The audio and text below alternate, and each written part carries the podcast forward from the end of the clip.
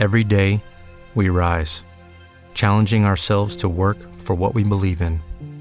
At U.S. Border Patrol, protecting our borders is more than a job, it's a calling. Agents answer the call, working together to keep our country and communities safe.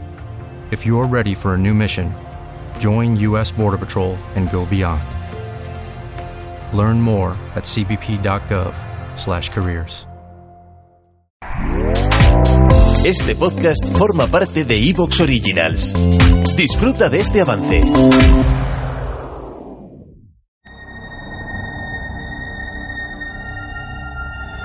¿Qué es lo que viste? No hay palabras para describirlo. Es como preguntarle al cielo qué ve. Ningún humano puede saberlo. La estatua parecía moverse sin moverse. El mundo había cambiado, pero seguía siendo el mismo. Yo era un vampiro recién nacido sollozando ante la belleza de la noche.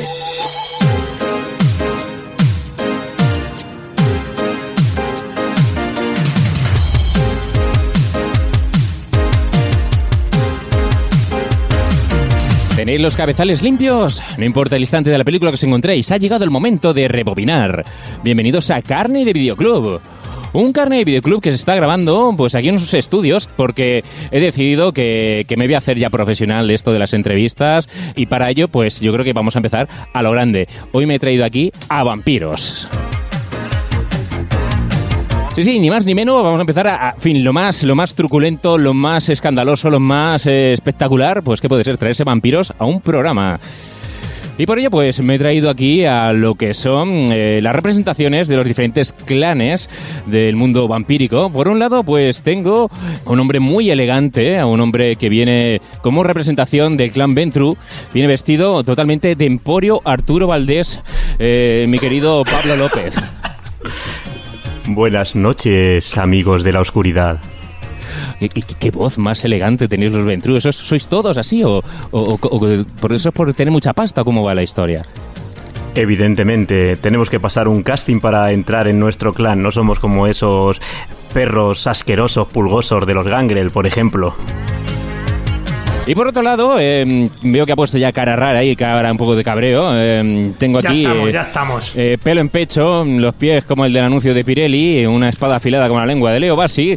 Unos músculos hercúleos. También, también, también. El representante Es de- que te- se te olvidaba. del clan Gangrel, el primer vampiro cimerio de la historia, el señor Champi. Bienvenido. Muy buenas, Domingo. Voy a sacar ya las garras, que el, el puto este de los quejones, el Ventrue, ya me está tocando los huevos. Y los tengo muy peludos. O sea, cuidadico, eh, conmigo. Doy fe, estamos dando aquí un espectáculo maravilloso. Tiene que estar el SAR a tope. Y en representación del clan Malkavian, que lo llevamos aquí en el predio de la grabación, eh, pues bueno, ya lo hemos visto cambiar de personalidad eh, tres veces. Primero decía que era Marco Pantani, eh, luego ha pasado a ser a Ozzy Osbourne y finalmente eh, es el señor Don Santiago Bernabéu. Él es Chechu. Eh, eh, ¿qué está pasando aquí? no, no te equivoques, ¿eh? No manches mi honor. No, de todas formas, eh, buenas tardes a todos. A mí me han, me han hecho una putada al transformarme en vampiro. El tío que me transformó no tuvo otra cosa que hacerme. Una gran putada. De hecho, es que han sacado una canción mía, ¿sabes? Si queréis la canto. Canta, canta, Se dice así la canción. Soy el vampiro Sin picha. Solo chupo Digo, chuminos. chuminos. No follaré No ni de dicha. Y de Drácula sois tu sobrino. Así, así me llaman. El vampiro sin picha. Bravo, bravo. Y cerrando el plantel, eh, representante de dos clanes, se ha venido por partida doble. Por una parte a los Toreador, por todo su arte, a los lápices y pinceles, y por otro a los Brulla, por su actitud rebelde y transgresora frente al mundo. Nuestro admirado y creador de la saga de cómics El baile del vampiro, el señor Sergio Bleda. Bienvenido. Hola, ¿qué tal? Es un placer estar aquí rodeado de tanta hemoglobina. Oye, ¿he acertado en lo que es en los clanes? Como, eh, lo primero, ¿tú eras jugador de vampiro la mascarada o no? ¿O eso no te ha, no te ha tocado de cerca? Pues no, es una pregunta que me han hecho muy a menudo, pero debo decir que, que no, que yo pues eh, sí que tenía colegas que, que jugaban al rol y que jugaban a este juego en concreto, pero lo, lo que es yo no, no, de- del parchís y el Imperio Cobra y estas cosas no, no he pasado, me he quedado ahí. En fin, que pese a que has creado o creaste un icono dentro del cómic en España, con lo que es en relación a los vampiros, no eres un mega fanático zumbado de los vampiros, o sí, y le estoy cagando. No, a ver, a mí los, eh, los vampiros me gustan mucho, ¿no? Me, me interesa porque tiene, tiene muchas cosas eh, pues, interesantes, ¿no? Ah. El tema de la inmortalidad, el tema del poder, en fin, la sangre, el sexo, yo qué sé. Pero tampoco, tampoco es que me centre solamente en eso, ¿no? Me gustan otras muchas cosas. Pues como veis tenemos aquí a varios vampiros, los representantes de los diferentes clanes del mundo vampírico, de ese mundo de tinieblas, porque hoy ni más ni menos hemos venido a hablar qué opinan ellos sobre ese clásico del año 1994 llamado Entrevista con el vampiro. Y no hay mejor manera que meternos en situación que escuchando un pequeño corte. Considérate afortunado. En París un vampiro debe ser listo por muchas razones.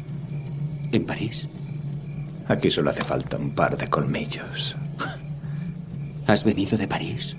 Igual que aquel que me hizo. Háblame de él. Supongo que habrás aprendido muchas cosas. No aprendí absolutamente nada.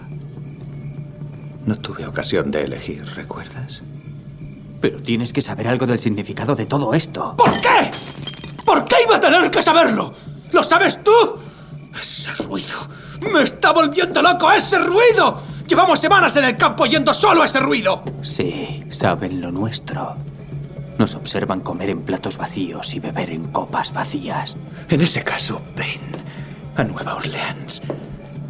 La Ópera de París ha ido allí a actuar y podremos saborear la cocina francesa. Perdóname si todavía respeto la vida humana. Pronto se te acabarán los pollos, Louis.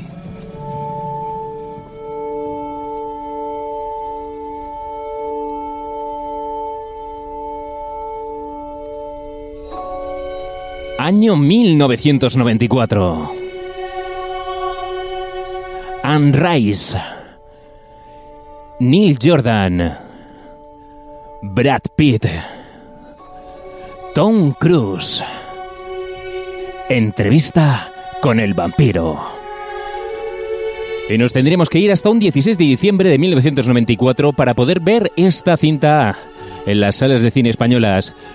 Anteriormente, un 11 de noviembre de ese mismo año, los estadounidenses pudieron disfrutar de este clásico vampírico. Con un presupuesto de 60 millones de dólares y una recaudación mundial de 223 millones. Un clásico instantáneo que le cambió la vida a toda una generación.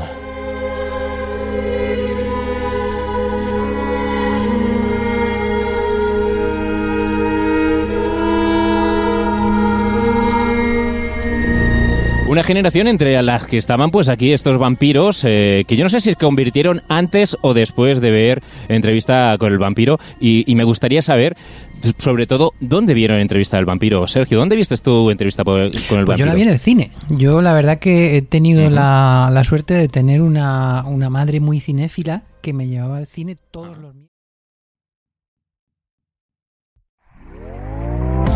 ¿Te está gustando lo que escuchas? Este podcast forma parte de Evox Originals y puedes escucharlo completo y gratis desde la aplicación de Evox. Instálala desde tu store y suscríbete a él para no perderte ningún episodio.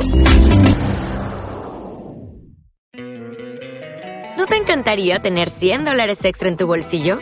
Haz que un experto bilingüe de TurboTax declare tus impuestos para el 31 de marzo y obtén 100 dólares de vuelta al instante. Porque no importa cuáles hayan sido tus logros del año pasado, TurboTax hace que cuenten. Obtén 100 dólares de vuelta y tus impuestos con 100% de precisión. Solo con Intuit TurboTax. Debes declarar para el 31 de marzo. Crédito solo aplicable al costo de la presentación federal con TurboTax Full Service. Oferta sujeta a cambios o cancelación en cualquier momento.